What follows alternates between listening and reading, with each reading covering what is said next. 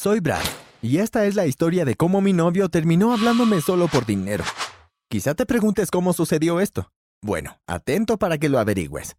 También asegúrate de que te gusta y suscríbete y presiona la campana de notificación para que no te pierdas más historias locas como esta.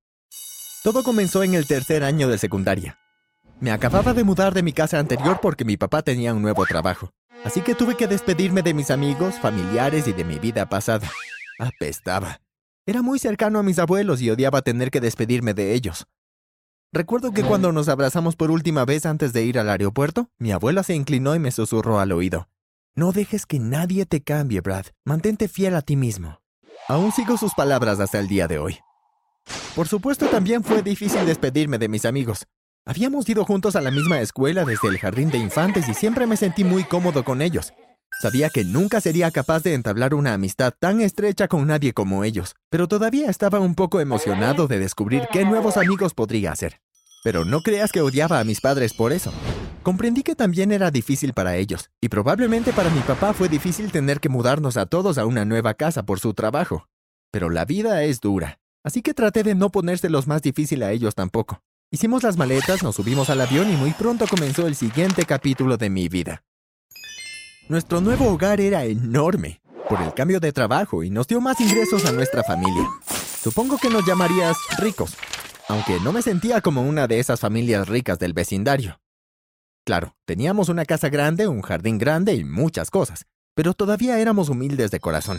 Y eso es lo que amaba especialmente de mis padres. Siempre tuvieron los pies en la tierra por lo que no dejaron que esta nueva riqueza los cambiara. Mudarse a la nueva escuela fue difícil, por decirlo menos especialmente porque no conocía a nadie.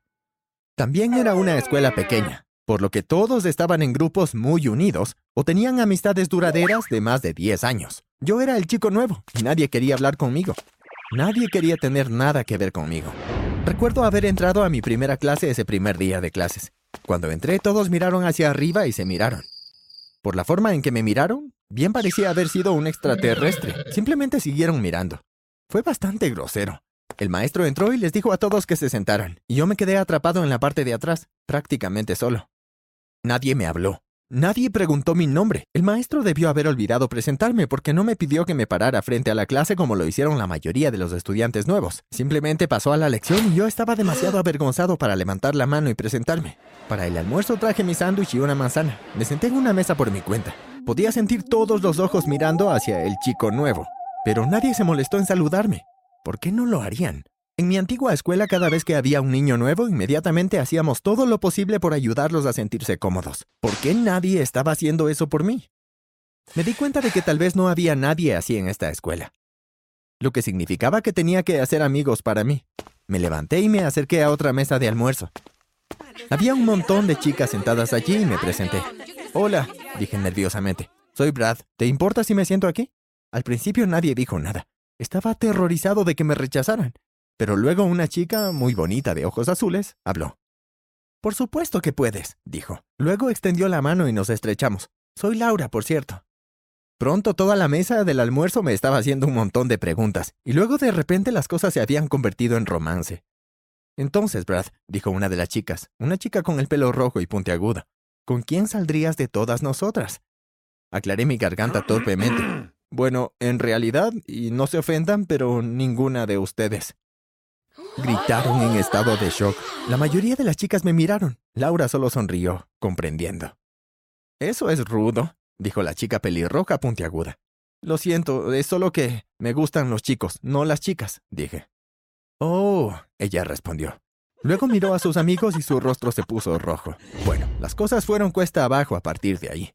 No había considerado realmente cómo podría afectar mi sexualidad a mis compañeros de clase en esta nueva escuela, porque en casa las cosas estaban bien. Les dije a mis padres cuando tenía 12 años y ellos habían sido muy receptivos. De hecho, admitieron que habían sospechado que yo era gay cuando era aún más joven. Siempre nos reímos de eso. Mis amigos fueron igualmente receptivos. Mi mejor amigo John, que era sincero, por cierto, pensó que era muy valiente de mí para salir y ser fiel a mí mismo y siempre le estuve agradecido por eso. Por supuesto, hubo desafíos. No muchos, pero algunos niños de mi escuela se burlaban de mí por ser gay. Pero entonces mis amigos se precipitaban y los atacaban por burlarse de mí al respecto. Cuando me mudé a la nueva escuela me sorprendió bastante descubrir que reaccionarían de manera muy diferente a la antigua escuela. La noticia de que el nuevo chico era gay se extendió como la pólvora. Todos se enteraron de ello, y muy pronto surgieron nuevos matones listos para castigarme por ser fiel a mí mismo. Un tipo me insultaba todas las mañanas y decía palabras tan groseras que probablemente no deberían decir en este canal. Sabía que estaba siendo tan idiota, pero aún así las palabras dolían. Durante semanas, este acosador continuó y siguió. No se lo conté a mis padres. Sabía que este nuevo trabajo los estaba haciendo muy felices y no quería quitarles esa alegría. Entonces, decidí aguantar y mantener la boca cerrada. Por supuesto, esa fue la elección incorrecta, pero no estaba seguro de qué hacer en ese momento. Pensé que mi vida seguiría siendo miserable en esta nueva escuela. No tenía amigos y cada día provocaba un nuevo dolor de los agresores. Pero luego, el comienzo del segundo trimestre de la escuela, sucedió algo que lo cambió todo.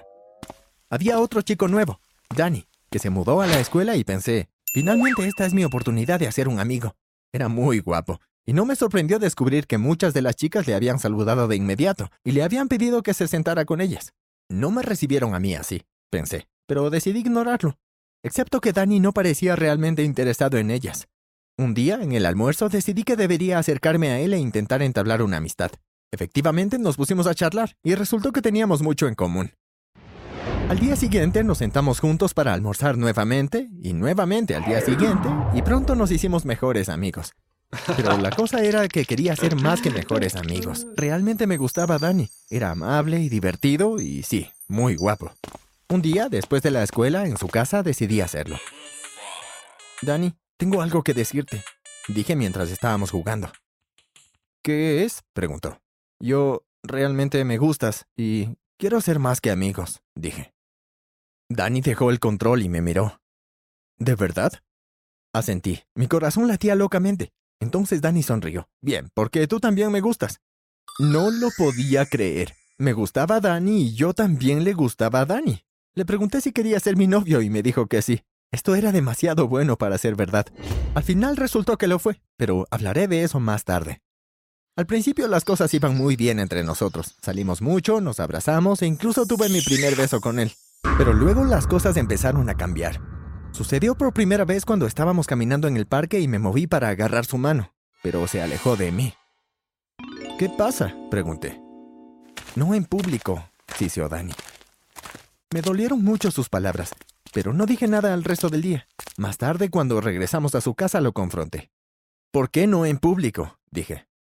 Mira, Brad, realmente me gustas, pero mis padres no saben que soy gay, y prefiero que siga siendo así. Oh, ok. Después de eso, Danny comenzó a ignorarme. No respondió mis llamadas y dejó de enviarme mensajes de texto. En la escuela incluso se alejó de nuestra mesa y comenzó a sentarse con otros niños populares. Era como si nunca hubiéramos tenido una cita. No podía creer esto. Pensé que teníamos algo especial. Lo extrañaba tanto. Me moría de ganas de hablar con él, aunque sea solo una vez, así que un día después de la escuela fui a su casa sin decírselo. Cuando lo encontré en su habitación, gritó de sorpresa. ¿Qué estás haciendo aquí? me gritó. Dani, por favor, solo háblame. No puedo soportar estar separado de ti. No, no lo haré, dijo. Estaba desesperado, así que dije lo primero que se me vino a la cabeza. Si me hablas, te pagaré. Entonces los ojos de Dani se iluminaron. La codicia cruzó por su rostro. Y me miró y asintió. Y así a partir de ese día le pagué para que hablara conmigo, incluso para que pasara el rato conmigo. Mis padres me daban mucho dinero de bolsillo, así que tenía dinero de sobra. Cada vez que tenía una sesión de una hora charlando con Dani, le pagaba 50 dólares. Mucho, lo sé, pero estaba desesperado. No tenía amigos y realmente extrañaba a mi novio. Luego las cosas se pusieron realmente mal. Nos invitaron al cumpleaños de Laura, sí, incluso a mí, y estaba emocionado de pasar más tiempo con Dani. Pero cuando llegamos, fue tan frío conmigo, y fue entonces cuando decidí que había tenido suficiente. Me acerqué a Dani y le pregunté por qué había dejado de ser mi novio. Se congeló, pero luego su rostro se volvió malo y feo, y comenzó a acusarme de ser gay, pero usó la palabra de una manera realmente despectiva. Me dolieron tanto sus palabras que ni siquiera podía hablar. Pero luego Laura habló. No hay nada de malo en ser gay, dijo. Dani, no quiero verte aquí. Sal de mi fiesta. No podía creer que Laura me defendiera así. Todos se sorprendieron por el arrebato de Laura, incluso algunos se atrevieron a decir que era mi novia.